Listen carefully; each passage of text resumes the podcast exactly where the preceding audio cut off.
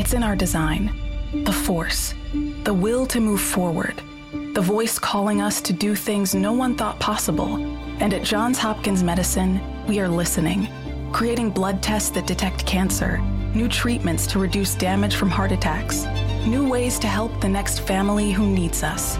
So we imagine and we care, not just for us, but for all of us. Johns Hopkins Medicine, forward for all of us.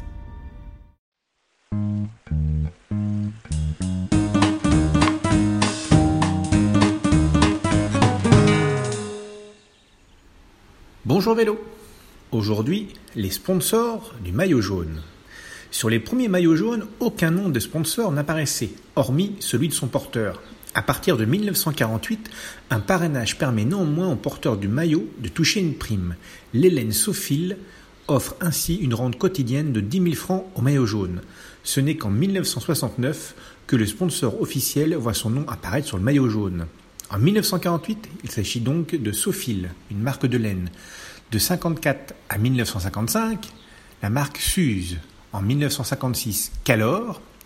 En 1958, Assurance Le Soleil. En 61, Shell Bear. En 1965, Le Taureau, une marque de pantalon. En 1965 également, la bière Champignol. De 69 à 70, Virlux, qui est une marque de beurre. De 71 à 1983, il s'agit de la marque Miko. De 84 à 86, le célèbre Banania. Et depuis 1987, le Crédit Lyonnais ou LCL depuis 2006. À bientôt! Hear that?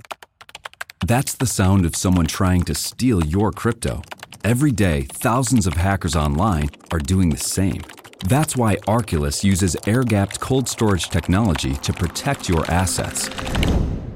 Using our keycard and wallet app to form a protective barrier, Arculus insulates you from hackers and puts control of your digital assets back in your hands. Order the first truly air gapped crypto wallet at getarculus.com. Life gets a lot more magical when you dream. So let's dream of a vacation unlike any other. A magical Disney cruise.